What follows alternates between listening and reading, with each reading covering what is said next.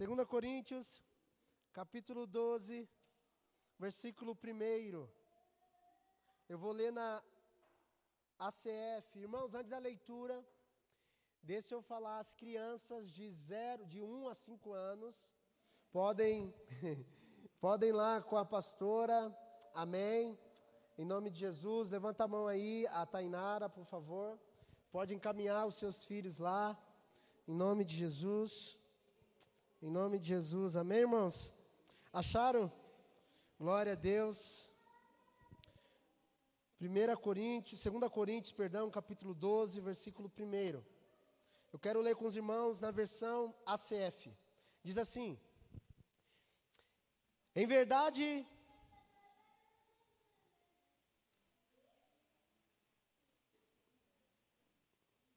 Em verdade que não convém gloriar-me mas passarei as visões e revelações do Senhor. Conheço um homem em Cristo que há 14 anos, se no corpo não sei, se fora do corpo não sei, Deus sabe. Foi arrebatado ao terceiro céu. E sei que o tal homem, se no corpo ou se fora do corpo, não sei, Deus o sabe. Foi arrebatado ao paraíso e ouviu palavras inefáveis que a um homem não é lícito falar. De alguém assim me gloriarei eu, mas de mim mesmo não me gloriarei, senão nas minhas fraquezas. Porque se quiser gloriar-me, não serei inércio, porque direi a verdade. Mas deixo isto para que ninguém cuide de mim, mais do que em mim vê ou de mim ouve. E para que não me exaltasse, e para que não me exaltasse pela excelência das revelações, foi-me dado um espinho na carne, a saber, o mensageiro de Satanás, para me esbofetear, a fim de que não me exaltar, acerca do qual três vezes orei ao Senhor, para que se desviasse de mim, e disse-me: A minha graça te basta, porque o meu poder se aperfeiçoa na fraqueza. De boa vontade, pois me gloriarei nas minhas fraquezas, para que em mim habite o poder de Cristo. Por isso sinto prazer nas fraquezas, nas injúrias, nas necessidades, nas perseguições, nas angústias por amor de Cristo. Porque quando eu estou fraco, então sou forte. Amém, irmãos? Por favor, coloque sua mão na altura do seu coração, feche os seus olhos. Pai, muito obrigado tua palavra foi lida perante o teu povo. Uh. Espírito Santo, me ajuda a pregar hoje, Senhor. Hum. Me ajuda, Senhor. Tem pessoas que entraram aqui, Senhor, nesta noite, precisando dessa palavra. Me ajuda, Senhor. Me ajuda a ser fiel àquilo que o Senhor colocou no meu coração para transmitir ao teu povo. Me usa como instrumento em Suas mãos, Senhor. Sou mero instrumento, não sou nada. Se o Senhor não tocar, não sai som nenhum de mim, Senhor. Por isso, Pai, eu peço que os meus irmãos hoje recebam a nota do Espírito, Senhor. Receba a melodia que vem do céu e que essa canção de amor possa tocar o coração dos meus irmãos. Em nome de Jesus, ó Deus. Em nome de Jesus. Aleluias. Pode se assentar, querido irmão. Aleluia. Chacaia suia. Sim, Jesus. Aleluia. Aleluia, Senhor.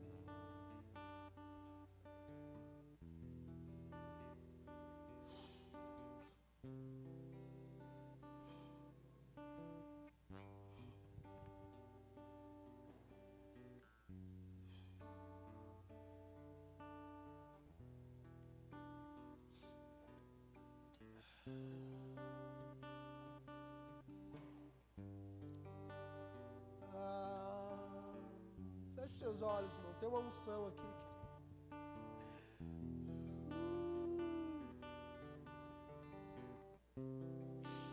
Nós não podemos apagar o Espírito. Feche os seus olhos um minutinho.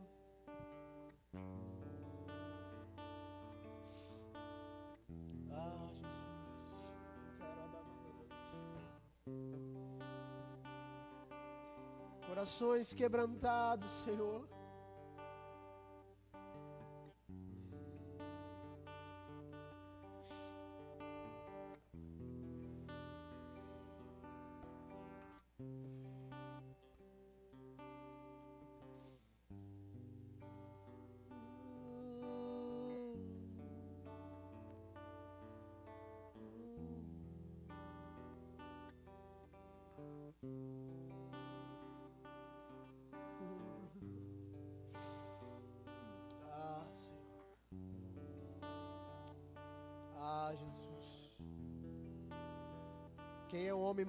Para que tu lembre deles, e o filho do homem para que o visite?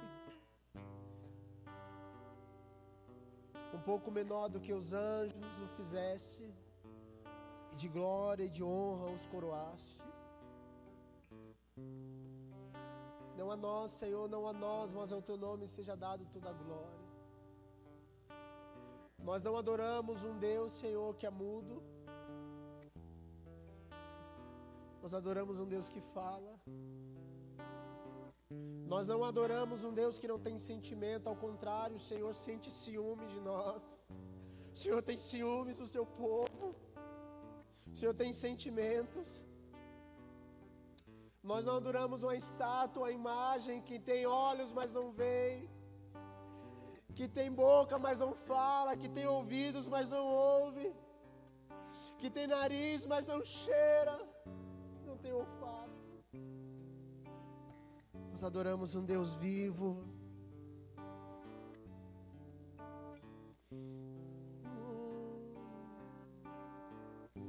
Não importam as circunstâncias.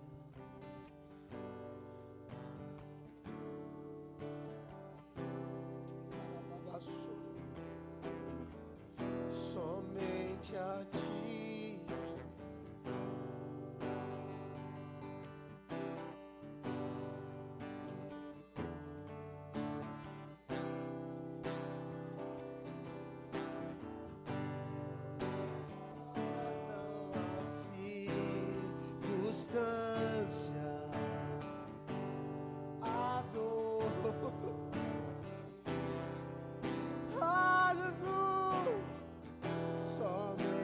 Ti,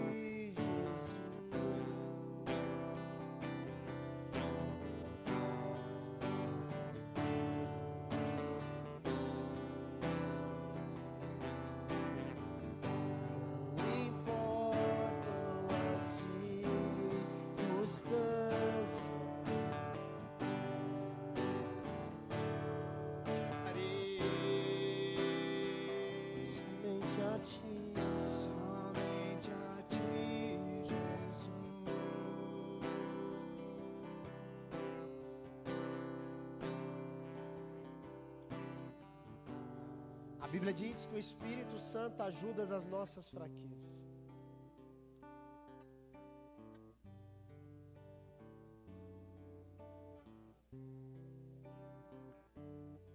Olha para mim. Reconhecer que é fraco talvez te ofenda. Mas não há nada de bom em nós, irmãos.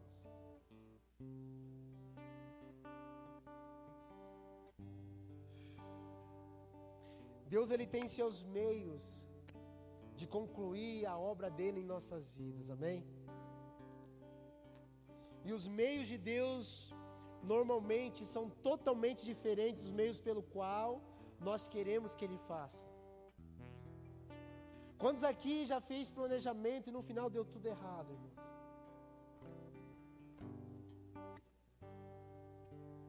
Porque Deus, quando você fez o planejamento, você falou assim: Deus, que seja feita a tua vontade, lembra? E aí você planejou, planejou, planejou e no final saiu tudo errado, tudo errado na sua ótica, na sua visão. Você planejou que até no mês 6 você estaria de um jeito, nós já estamos no mês 7 e talvez não aconteceu nada do que você planejou. Porque quando você fez seu planejamento em Deus, você falou: Deus, ó, que seja feita a tua vontade, não a minha. Irmãos, Deus leva a sério essas orações. Uma coisa que Deus leva a sério é a oração que você faz.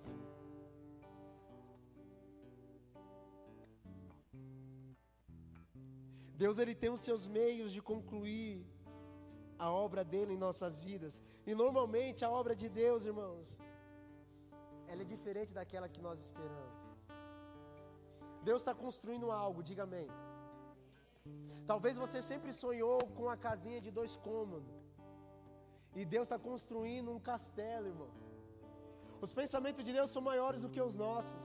A mente de Deus é mais longe, maior do que a nossa. Não há pensamento, não há nada grande que você possa pensar que você vai superar Deus.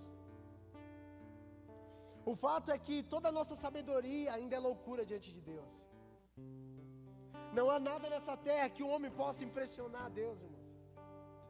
Ele pode construir as coisas mais belas, planejar as coisas mais maravilhosas do mundo. Ele chega diante de Deus e Deus olha assim e fala: Legal. Oh Deus, sabe aquele pai, irmãos? Aquele filho que constrói um negocinho na escola, chega em casa e fala: Oh pai, o que eu fiz? Quem aqui já assistiu meu malvado favorito? Aquele homem chega e fala: Inventei a máquina tal. Aí a mãe: Hã?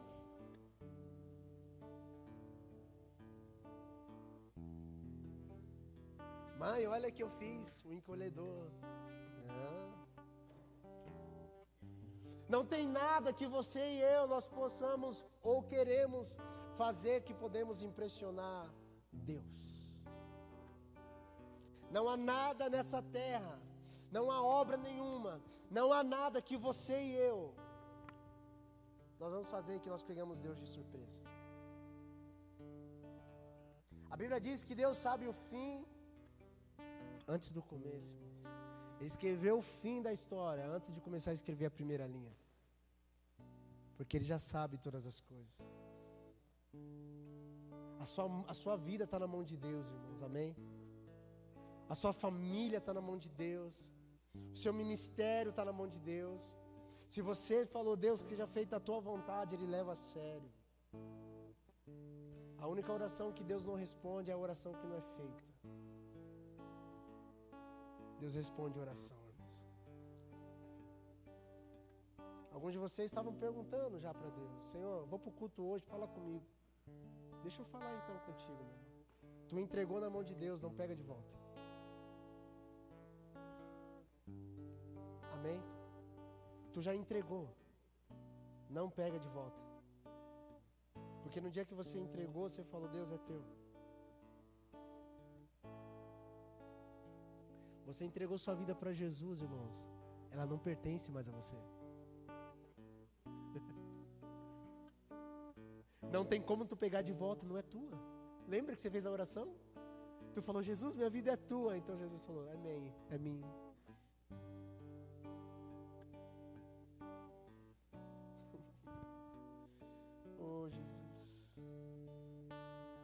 Deus tem seus meios de concluir a obra que Ele começou na nossa vida.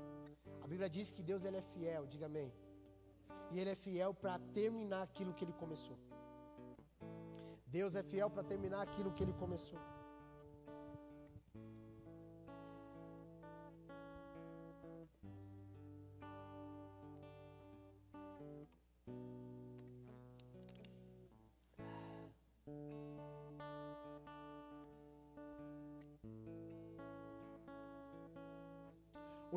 Revelação que você entra é o nível de batalha espiritual que você enfrenta.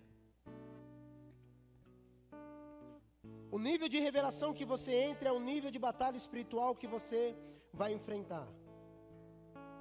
O texto que nós lemos de 2 Coríntios capítulo 12, o apóstolo Paulo vai retratar o seguinte, ele fala assim, ó, conheço um homem, ele está falando na terceira pessoa, ele está falando de si mesmo.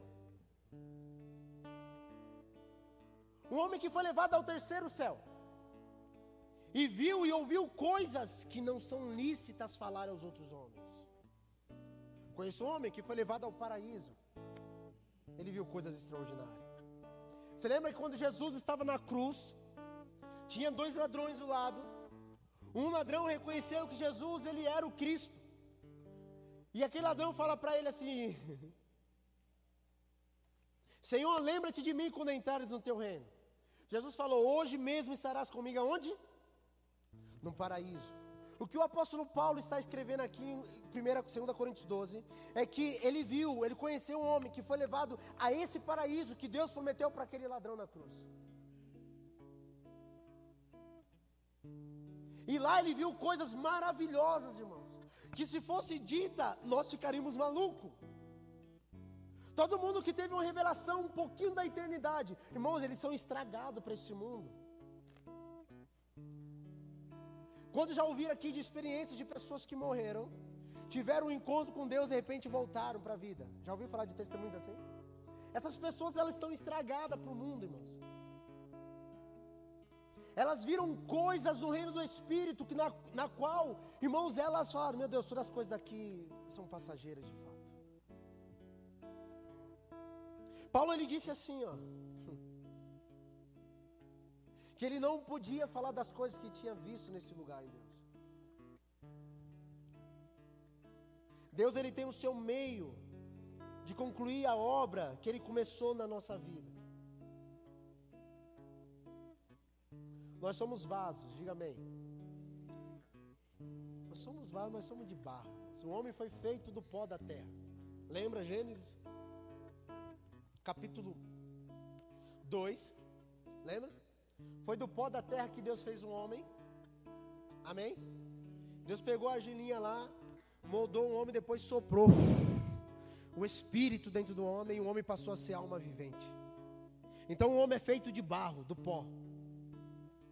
Nós somos vaso, mas somos vasos de barro. Quem nos fez foi o oleiro chamado Jesus. E os va um vaso na mão do oleiro, irmão. Ele faz como ele quer. Não é, o, o, o, vaso não tem vida própria. Quem dá vida, quem dá forma ao vaso, é aquele na qual ele está na mão, no caso o oleiro. Por isso que quando nós estamos fora de Jesus, irmãos, não tem vida, não tem forma na nossa vida. Não tem nada em nós que possa refletir alguma coisa de Deus fora de Jesus. Sem Jesus não há vida, diga amém se você crê. Irmão, sem Jesus não há vida, não há forma, não tem nada belo. Sem Jesus. Só que quando o vaso está sendo construído segundo a imagem da qual o oleiro já sabe que vai formar, quando tem algum algum casco, algum cisco naquela argila que está formando o vaso, fica marcas. E ele precisa pegar de novo e amassar, tem as suas formas para montar um vaso de honra. Essas impurezas na argila, essas impurezas no vaso, precisa ser retirada. E sabe o que Deus está fazendo com você? Ele está exatamente tirando as impurezas que você tem carregado. É por isso que parece que está duro. É por isso que parece que o processo parece que recomeçou na sua vida. Parece que o processo falou: Meu Deus, eu já passei por isso. Eu estou passando de novo pelas mesmas coisas. Por quê? Porque o próprio Deus falou: Eu preciso refazer. Eu estou tirando essa impureza. Eu estou tirando a falta de caráter. Eu estou tirando a mentira. Ainda você está com mentira. Eu estou tirando. Eu preciso moldar você. Eu estou tirando o pecado. Eu estou tirando o orgulho. Eu estou tirando a prepotência. Eu estou tirando a vaidade. Eu, é Deus está falando. Eu estou tirando de você. Eu estou tirando a tristeza porque você precisa da minha alegria. Eu tenho tirado essa amargura do seu coração. Eu vou ter que te refazer. Eu vou ter que mexer contigo. Porque você se entregou para Ele. Por isso que quando nós estamos na mão de Deus, irmãos, é a melhor coisa. A melhor coisa é estar na mão de Deus. Mas Ele mexe com a gente. Já não é mais conforme a gente quer. Eu sei que nós estamos aí querendo bênção para todo lado e Deus tem para dar, irmãos. Mas se Deus derramar água em um vaso rachado, o que, que acontece, irmãos? O vaso não tem, não tem estrutura para receber aquilo que Deus quer derramar. É como um odre novo e o vinho novo. Ou o odre velho, o vinho novo. Se o, o odre ele é velho, quando joga vinho novo, diz a, a palavra que haverá ruptura, vai, vai, vai acabar é, é, é, estragando o odre, o vinho. O vinho novo ele é tão poderoso da parte de Deus sobre nós. Deus quer derramar uma unção tão poderosa sobre nós, mas nós precisamos nos tornar recipientes novos, irmãos. Nós queremos algo novo de Deus, vivendo na velha estrutura.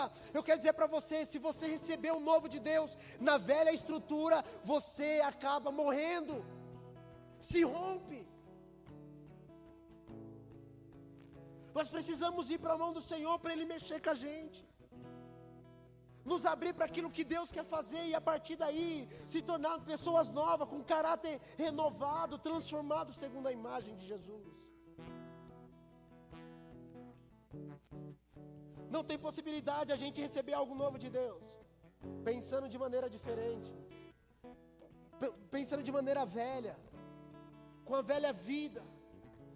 Coríntios 5,17 diz assim: as coisas velhas se passaram, todas as coisas foram feitas novas, tudo novo para uma vida nova, querido. Ministério fala de algo novo. Vida com Deus fala de algo novo. Nós precisamos ter novidade de vida, senão nós estamos na velha estrutura. Se estamos reincidentes nos mesmos hábitos de 5, 3, 2, 5, 10, 15 anos, é porque ainda estamos na estrutura velha. Deus vai mexer com você, irmão. Diga amém. Deus vai mexer, cara. E é benção quando Deus mexe. É melhor Deus mexer do que Satanás, irmãos. Amém? Deus até permite, irmão, Satanás ir tocar em Jó. Mas é, foi o bicho velho que foi lá diante de Deus. Sabe o que o Espírito Santo está ministrando, irmãos? Se renova, renova o seu entendimento em Deus para experimentar algo novo da parte de Deus. Quer uma unção nova? Renova o entendimento para receber algo novo. Quer sair da religiosidade? Quer sair de uma vida monótona? Recebe um novo entendimento para receber algo novo. Quer receber um poder sobrenatural da parte de Deus? Recebe um novo entendimento para receber algo novo. Quer receber um vinho novo? Quer receber uma alegria nova? Recebe o um entendimento para você receber essa alegria. Nas velhas práticas não tem como. Deus está mexendo com a gente nós somos vasos.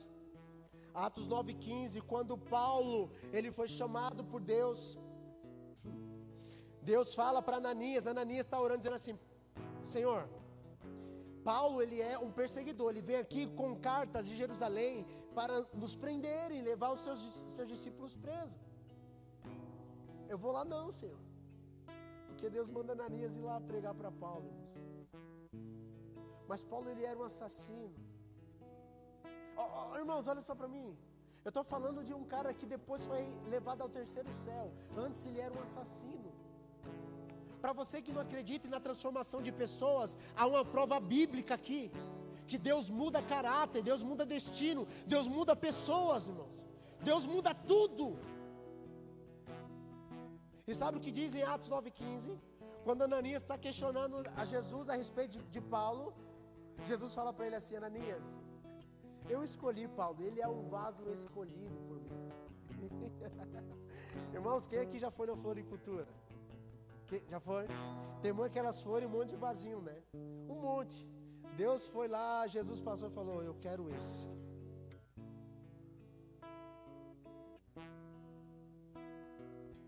Foi isso que ele fez conosco. A gente estava perdido no mundo, irmãos.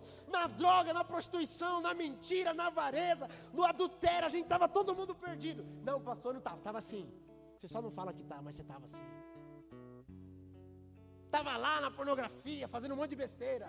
Aí Jesus foi lá e te alcançou. Falou: Eu quero você. Eu quero você. Foi. Joe? Eu? fala aí o inglês? Mai? Mai é meu. Tá bom, irmãos, ninguém sabe falar inglês. Mi, tá bom. Irmãos, olha só. Je- Jesus foi e falou: Eu quero esse. Ele é um vaso escolhido em meio de tantos outros. Ele escolheu.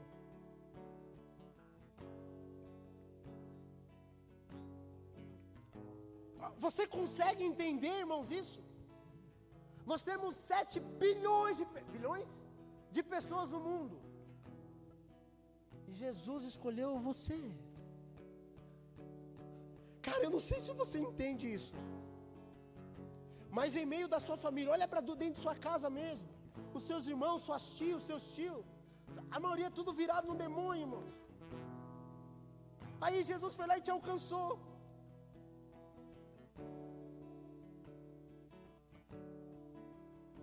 Jesus te alcançou.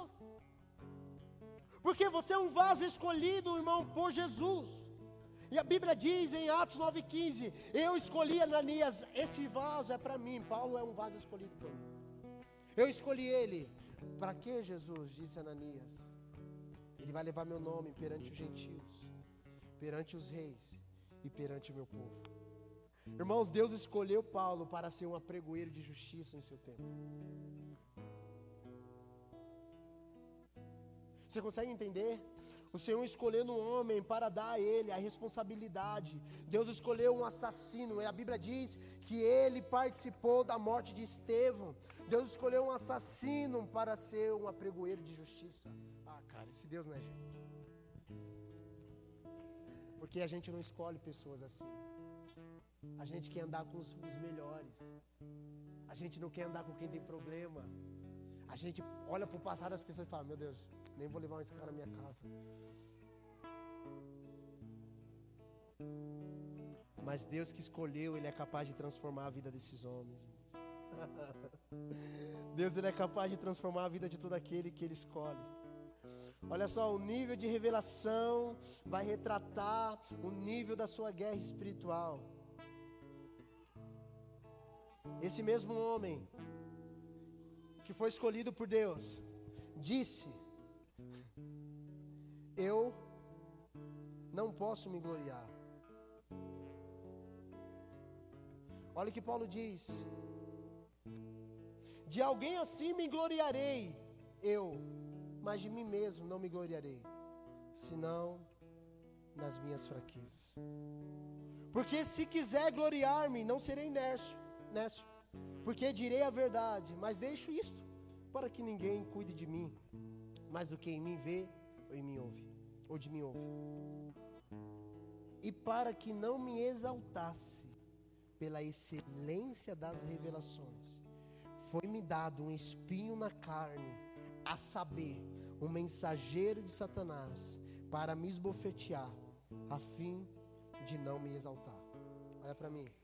O nível de revelação que você anda são os níveis de guerra espiritual que você vai enfrentar. Esse homem foi levado ao terceiro céu. E por um momento ele falou: Eu sou top. Olha só, querido irmão, se Deus começar a te usar e você se gloriar, Ele coloca um espinho na sua carne, um mensageiro de Satanás. Deus começou a usar alguns irmãos aqui dentro, irmãos. E nós não podemos nos tornar orgulhosos. Porque vem espinho sobre nós, querido. Quando andamos em orgulho, em prepotência, sabe o que acontece? Há sobre nós, o próprio Deus envia um mensageiro de Satanás, um espinho.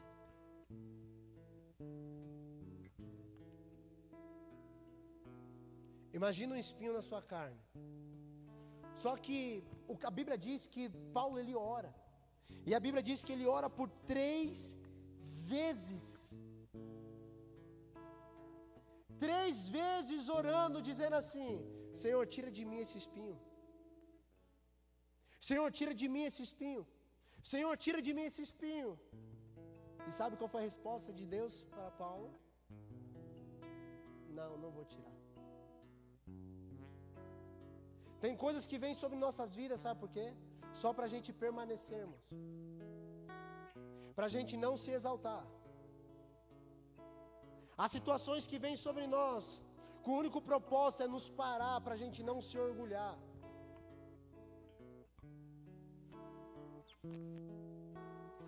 Até uns dias atrás estava muito bem contigo. Tu começou a discipular, parece que o inferno todo se levantou contra você, irmãos. Você acordava, ia trabalhar, chegava em casa, beijava a esposa, tá tudo bem. Aí Jesus falou com você, te deu um discípulo. Aí você chega em casa, fala: Meu amor, te amo, beijinho, vou discipular. Primeiro, segundo dia discipulado, você fala: Pastor, mano, começou umas guerras espirituais. Você que começou a ser discipulado, estava tudo bem, começou a ser discipulado, falou: Meu Deus, parece que esse cara vem me discipular, começou a dar tudo errado em casa.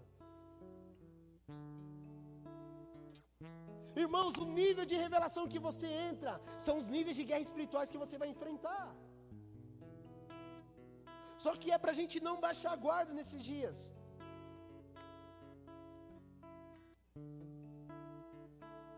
As guerras vêm para revelar os seus guerreiros, irmãos.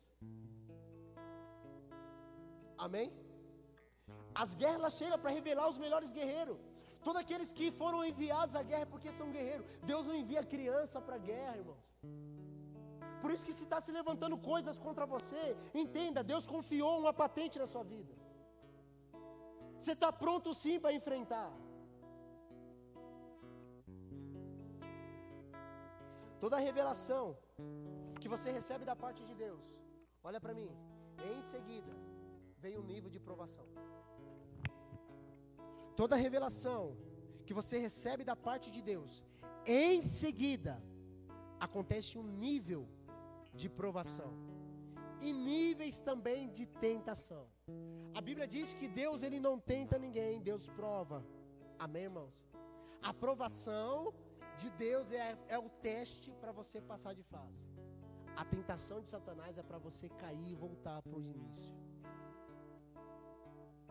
Quando o professor aplica uma prova, o propósito do professor seria um professor íntegro.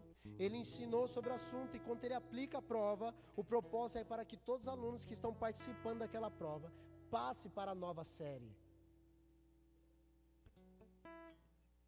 A prova, o propósito da prova não é para reprovar. O propósito da prova é para a gente passar. Amém? Por isso, se você está passando, irmão, provas, ah, cara, olha para mim, passe de fase. Está passando por prova na família, passa de fase. Está passando por provas financeiras, passa de fase. Está com vontade de desistir e largar a prova no meio da sala de aula, irmão. Não acabou, você tem mais uma hora de prova, calma. Aguenta e passa de fase porque você já recebeu todas as instruções dadas por Deus para esse tempo. Só passa de fase, não desiste. A prova, o propósito da prova é para a gente ser aprovado. O propósito da tentação é para a gente cair e ser reprovado.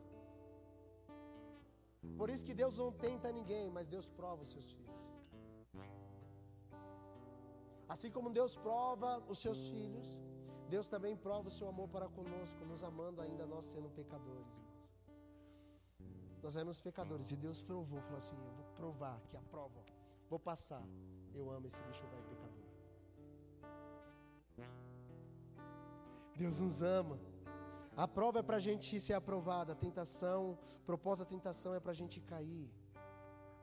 Deus te dá a revelação, mas depois Satanás vem te aportunar, importunar. Lembra de Mateus capítulo 16? Oh meu Deus, Mateus capítulo 16, Jesus pergunta aos discípulos: Que diz os homens ser o filho do homem? Ah, uns dizem que você é profeta, outros dizem que você é Jeremias, Isaías. Ah, você é qualquer um aí. É o que estão dizendo. Jesus vira para os discípulos e pergunta assim: vocês? O que, que vocês dizem que eu sou? Pedro se levanta pelo Espírito de Deus e diz: Tu és o Cristo, o Filho do Deus vivo. Tu, tu és Jesus, tu és o Cristo, tu és o Messias escolhido de Deus. A Bíblia diz que Jesus olhou para Pedro, irmãos, é Jesus falando. Jesus olha para Pedro e fala assim: Pedro, não foi carne, não foi sangue que te revelou isso, mas foi meu Pai que estás no céu que te deu essa revelação. Olha só, irmãos. E Pedro acabou de ter uma revelação pelo Espírito de Deus. O próprio Pai revelou quem era Jesus para Pedro. Uma revelação. Incrível. Se você olhar para as Escrituras, você vai ver Jesus falando que ele era o Messias para a mulher samaritana. Eu sou o que falo contigo. Agora para Pedro, Pedro que tem a revelação. Quando acontece na mulher samaritana, quando ela, Jesus se revela para ela, ela vai entrar na cidade, prega, as, a galera toda da cidade começa a se converter, vem até ele. Mas para Pedro não foi assim. Pedro teve a revelação e os níveis de revelação que nós temos vai revelar o nível de guerra. Sabe o que acontece depois que Pedro tem a revelação? Jesus fala assim: Pedro, irmãos, queridos discípulos, é necessário que eu, vou, que eu vá para Jerusalém, lá serei preso e morto. Eu vou morrer. Mas não se preocupe, porque ao terceiro dia eu vou ressuscitar, disse Jesus. Pedro olha para Jesus e fala assim: Não, você não vai ressuscitar, você não vai morrer. Não, não, isso não vai acontecer com você. Pedro acabou de ter uma revelação, agora ele está sendo influenciado por Satanás. Por que eu sei disso? Porque Jesus olha para Pedro e diz assim: Para trás de mim, Satanás.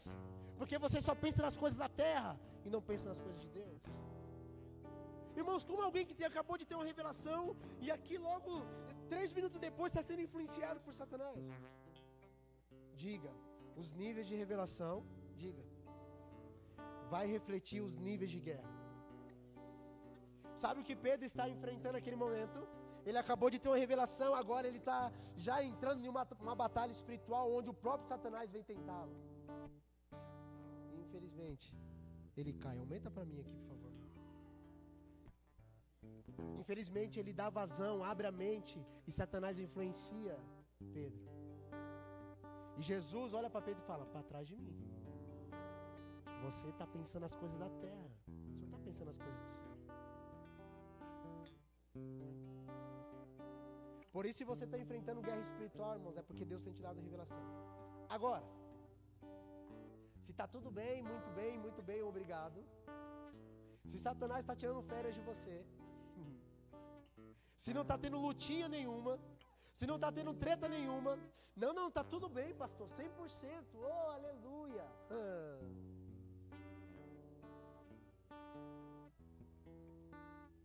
Tá tudo bem? Cadê as guerras espirituais?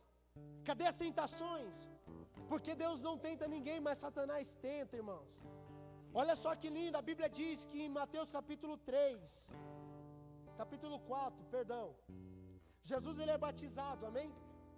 Jesus é batizado com 30 anos. Jesus é batizado nas águas.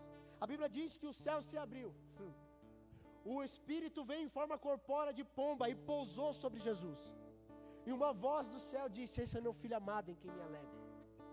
Após Jesus ser batizado, após Jesus passar pelo processo de, da nova, da, da, da, de cumprir o que Deus falou para ele, ou seja, ele se batizou para cumprir.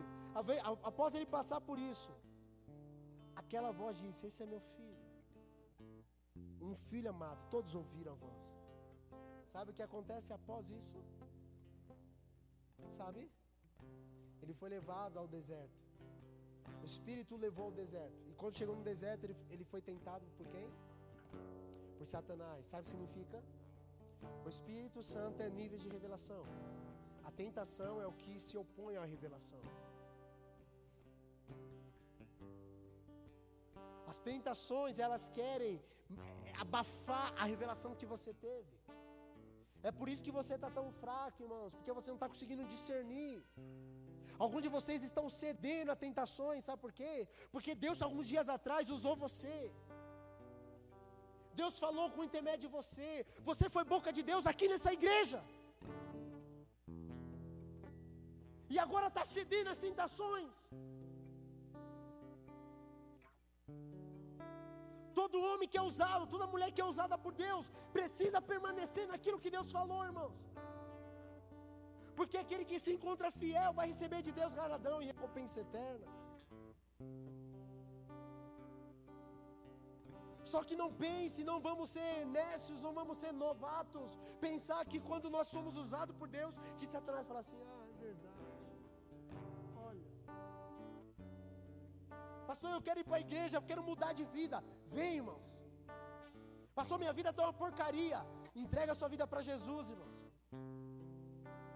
Pastor, eu quero tirar minha vida, eu quero me matar. Ao invés de se matar, dá sua vida para Deus.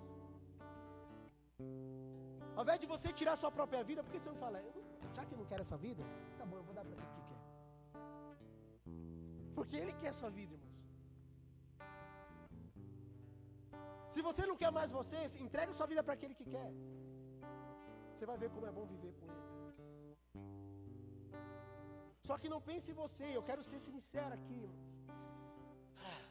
Se você entrar em Deus, eu quero te dizer, Satanás vai se levantar, irmãos. Porque você está indo na contramão do mundo. Você está indo na contramão, você está indo contra a correnteza.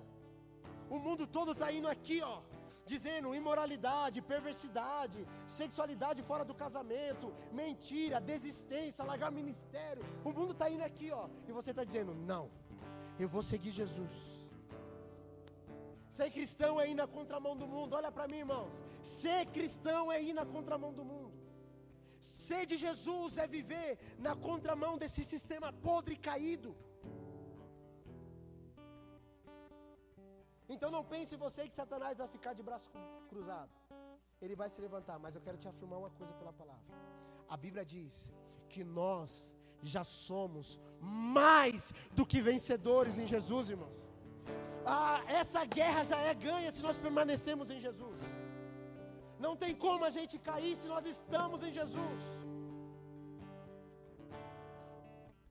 Se estamos em Jesus, já somos mais do que vencedores. Não há possibilidade de queda. Se estamos em Jesus, sai de Jesus para ver. Vai voltar a beber, fumar, a sair para noitada. Começa com um viozinho, tá bom, pastor? É um viozinho que não dá nada. Daqui a pouco tá na vodka, no hi-fi. Vocês nem se lembram de hi-fi, graças a Deus. É uma bebida do inferno. É um gole e fica tom na hora.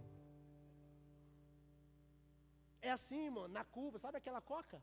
Essa é uma coca e tá cheio de cachaça dentro.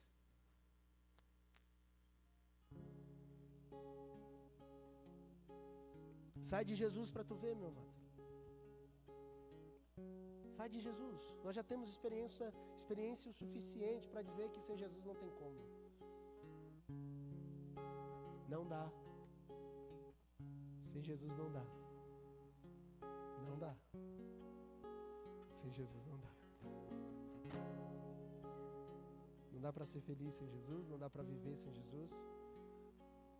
Não dá para dizer que estamos vivendo em paz, vivendo longe dos propósitos de Jesus. Não dá.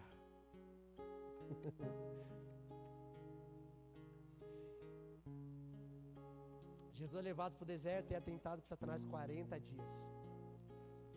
Mas sabe qual é a diferença de Jesus para Pedro? É que Pedro dá ouvido a Satanás. Jesus não. Transforma essa pedra em pão. Tá com fome? É só mentir que vai chegar pãozinho para ti. Vai vir provisão por intermédio de uma mentira. Tá faltando comida? Faz isso que vai dar certo. Satanás ele vem com setas. Trabalha 23 horas e perde a família. Satanás vem com seta. Tá faltando pão? Eu vou abrir uma porta para você. Tá aqui, ó, três empregos. Mas eu não tenho tempo aí mais para a igreja. Não tenho tempo mais para buscar Deus. Que está fazendo? Estou trampando. Só estou trabalhando. Bom, tu caiu. Faltou pão. E Satanás te deu a oportunidade que você tanto queria. Sabe que Jesus fala para Satanás? Nem só de pão vive o homem, Leonardo, mas de toda a palavra que sai da boca de Deus. Não é só de pão que nós vivemos, amado. Já que não conseguiu pegar Jesus na fome, vamos, vamos de estratégia. Vamos oferecer a Ele os reinos do mundo. Ó Jesus, tudo foi me dado. Lembra quando Adão pecou? Tudo foi me dado. Jesus olha e fala: É, verdade. Mal sabe você que daqui a uns dias isso vai ter tudo remido. Quando o homem caiu, ele entregou os poderes na mão de Satanás. Por isso que Jesus falou assim que o mundo jaz do maligno. O sistema presente e ordem não tem nada de Deus. Esse mundo é influenciado por Satanás. O que que Satanás oferece para Jesus, ó? Se você prostrar e me adorar, tudo isso eu te darei.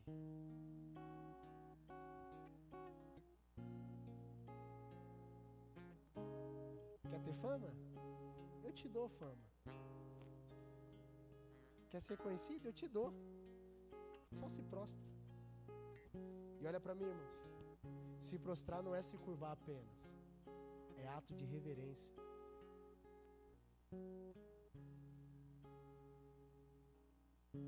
Lembro uma vez que, conversando com um pastor, ele falou que ele estava numa igreja, hoje ele é pastor, na época ele não era. E aí entrou um apóstolo X lá, e o pastor que estava apresentando o apóstolo falou assim: irmãos, vamos prestar reverência ao apóstolo fulano de tal. A igreja toda fez assim. Aquele pastor me contando que ele, ele viu aquilo e falou: Não, tem alguma coisa errada. Miserável homem que sou, se eu me curvar diante de outro homem.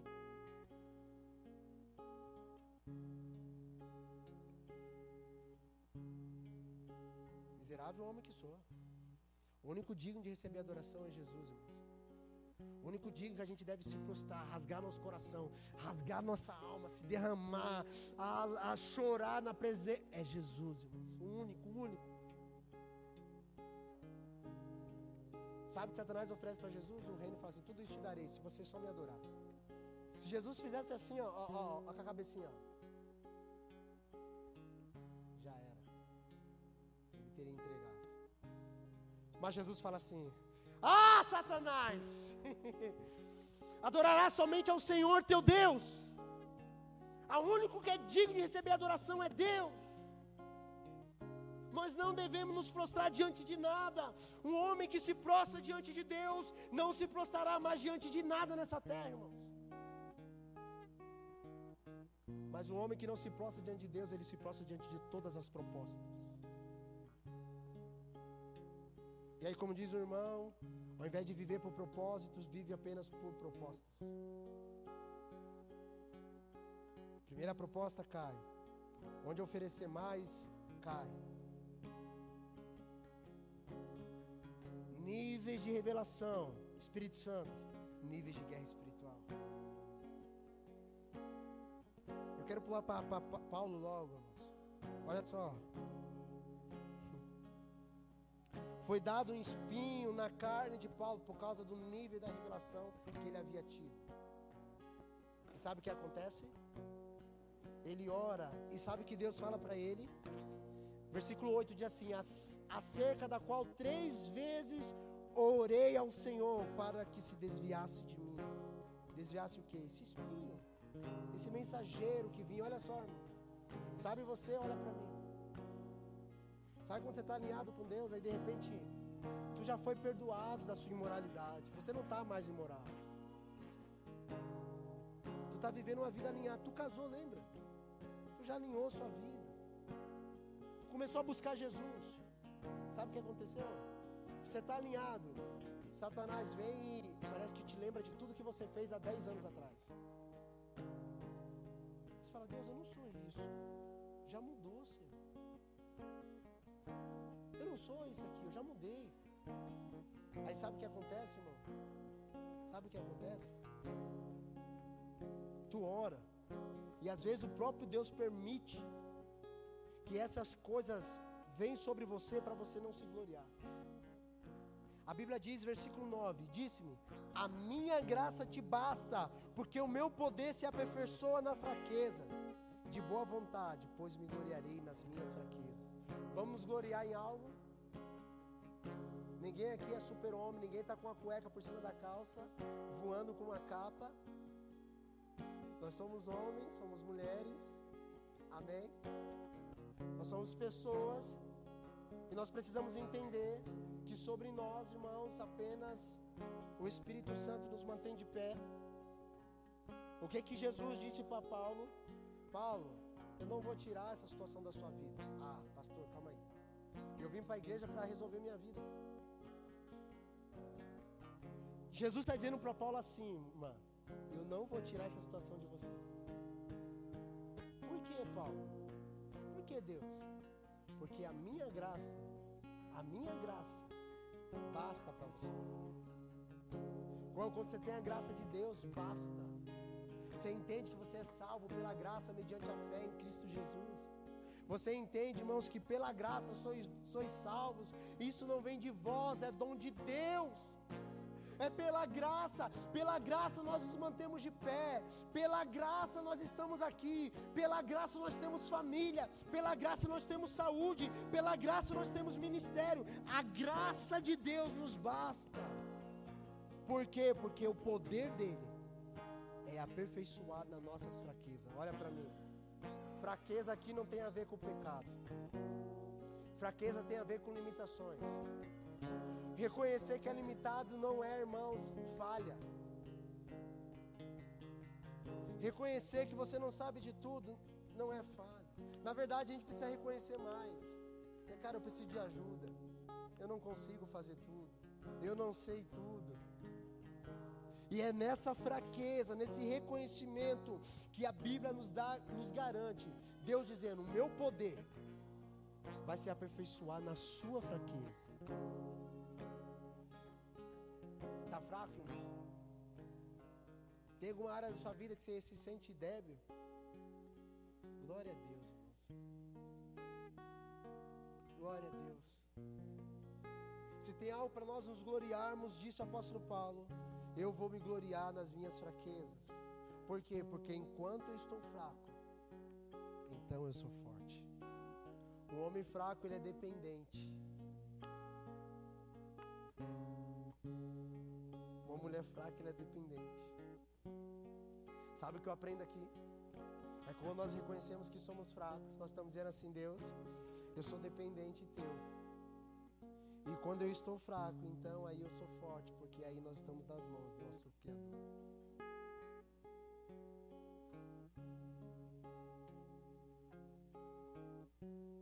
Os níveis de revelação não é para a gente se tornar super-heróis. Não é para a gente se tornar Mulher Maravilha. Não é para você se gloriar.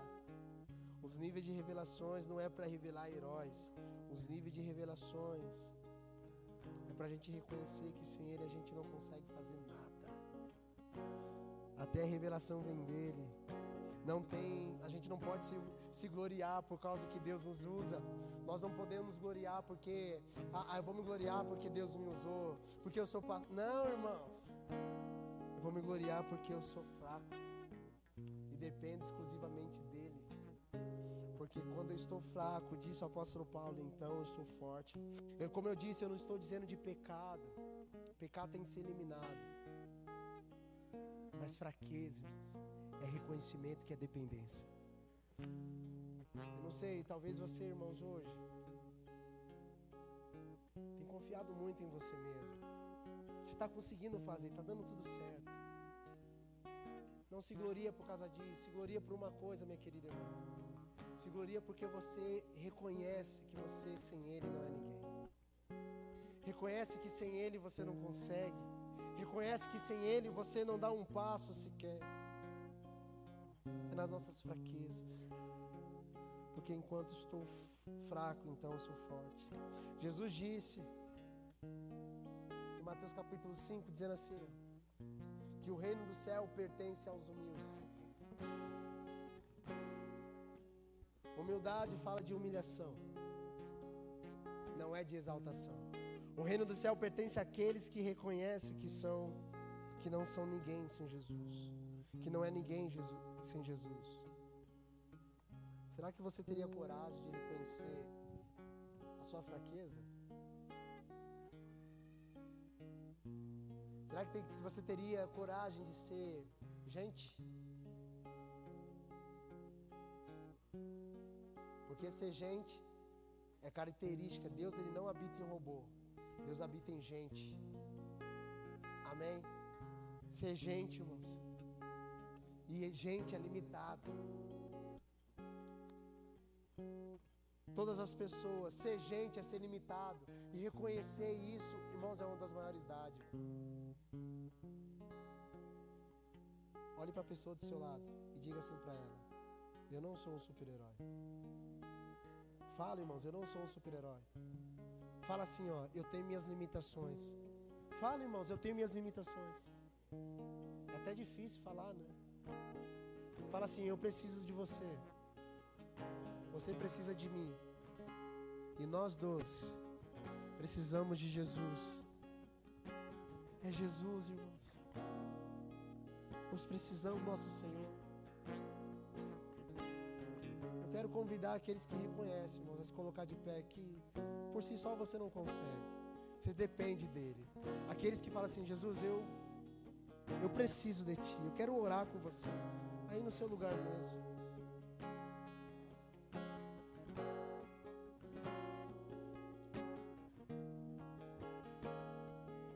Olha só. Você tentou levar ministério até aqui na força do seu braço, não deu certo. Reconhecer que não consegue, irmão. Deus chamou homens comuns para fazer coisas extraordinárias. Deus chamou mulheres comuns para fazer coisas extraordinárias no reino. Deus chamou gente, homem e mulher, pessoas limitadas, pessoas que não têm um alto nível. Deus chamou analfabetos, irmãos. Um dia Pedro estava, Paulo foi preso, aqueles que interrogavam falavam assim: mano, ele é burro, ele não sabe nem falar, ele é indulto. Mas Deus escolheu Pedro. Por isso que não é, irmãos, olha para mim, não é o nível do seu conhecimento, é o nível da sua entrega. E a entrega fala de um nível de revelação que você vai ter. Entenda, guerras espirituais, elas são vencidas por aquele que venceu já todas as coisas. Quando nós estamos em Cristo, nós somos vencedores. Entenda uma coisa: nível de revelação que você vai viver também vai revelar os níveis de guerra que você vai enfrentar. Pastor, lá em casa tá uma treta, pastor. Meu filho tá, tá terrível, pastor. Você entrou em Deus. Aguenta, daqui a pouco ele vai estar servindo Jesus com você. Ele vai estar aí, irmão, do seu lado, levantando a mão chorando, dizendo: Mãe, eu te amo, obrigado porque você perseverou. Só não desiste. Não seja influenciado por Satanás. Fica na palavra que Jesus falou. É o que nós viveremos, irmãos.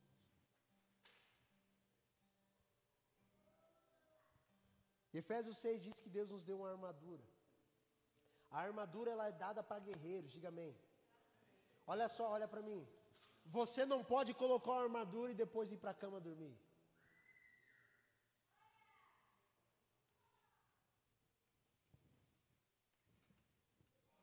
Como você vai deitar tudo cheio de armadura, escudo, capacete, coraça?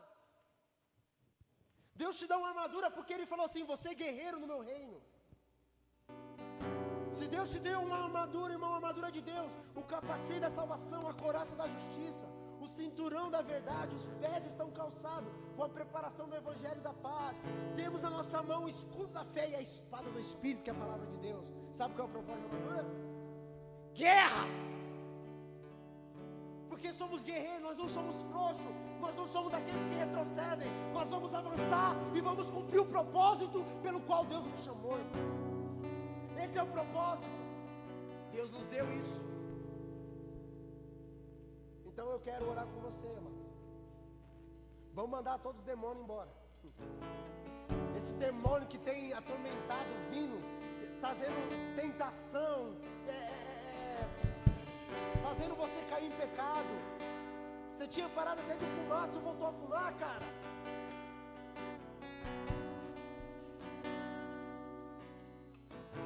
Tinha parado de beber, voltou a beber. Parou dos rolezinhos, agora voltou para dar os rolezinhos. Guerra, irmãos, Deus te deu uma armadura. Você é um guerreiro, você é uma guerreira. Lembra que não existia mais palavrão na sua casa? Hoje está falando palavrão de novo? Vai ceder, irmãos. Deus chamou você para ceder, não, para você permanecer. Todos nós, sem exceção. É para mim essa palavra, irmão. É para você, é para nós. Diga bem. Isso aqui não é para expor ninguém, irmãos. É para a gente se posicionar na verdade. Porque nós não vamos perder ninguém para o diabo, irmãos. Amém? Esse demônio vai sair em nome de Jesus. Tu vai se posicionar e a sua vida será transformada em nome de Jesus, cara. Você não vai ceder para nada. Você não vai perder seu casamento, você não vai perder seus filhos, você não vai perder o seu ministério, não vai perder. Porque ele vai sair. Há poder no nome de Jesus, irmãos. Há poder no nome de Jesus. Feche os seus olhos, quero orar com você. Sim,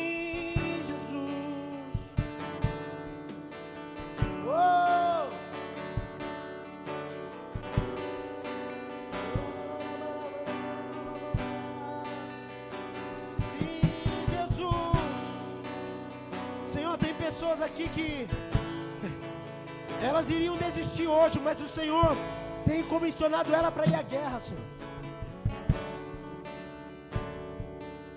Por causa da revelação, nós entramos em um nível maior de exposição. Mas em Ti nós somos mais do que vencedores, mais do que vencedores.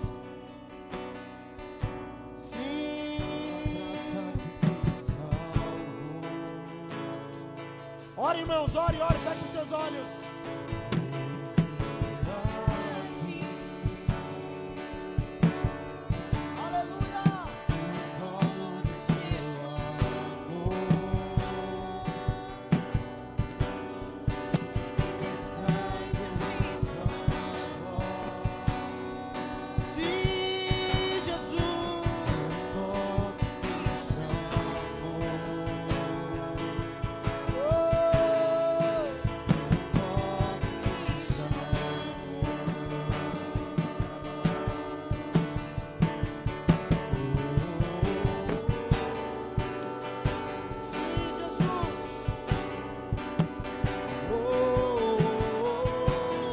Nós não aceitamos esse homem, essa mulher caindo mais.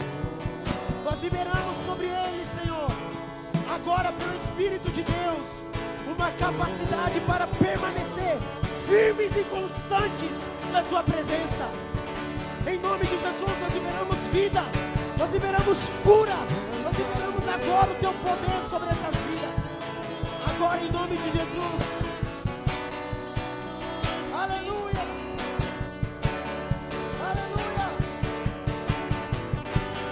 Sua canção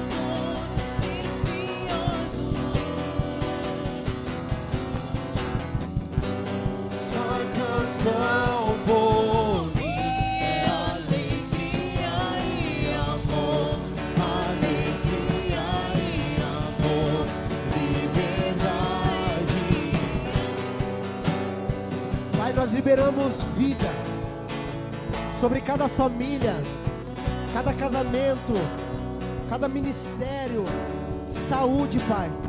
Um posicionamento firme e constante na tua presença. Nós oramos, Pai. Pedimos que no nome de Jesus, cada um aqui seja revestido de autoridade, Senhor para mandar embora toda influência diabólica sobre esta casa, sobre essa família, sobre essa vida. Deus chamou você para ser santo. Você é um vaso escolhido Ele colocou a excelência do poder dentro de você. Deus te escolheu, viva como escolhido, viva diferente, você está na contramão do mundo. Senhor, nós, nós reconhecemos que somos fracos, nós reconhecemos que nós não conseguimos, força do nosso braço nós não conseguimos, nós reconhecemos nossa dependência, nós reconhecemos, Senhor, nós reconhecemos que a saúde que temos não vem de nós mesmos, foi o Senhor que deu. Nós reconhecemos que sem Ti não podemos fazer nada. Não há, não há saúde, não há vida, não, não há alegria fora de Jesus, irmão. Não há, não, não há nada fora de Jesus.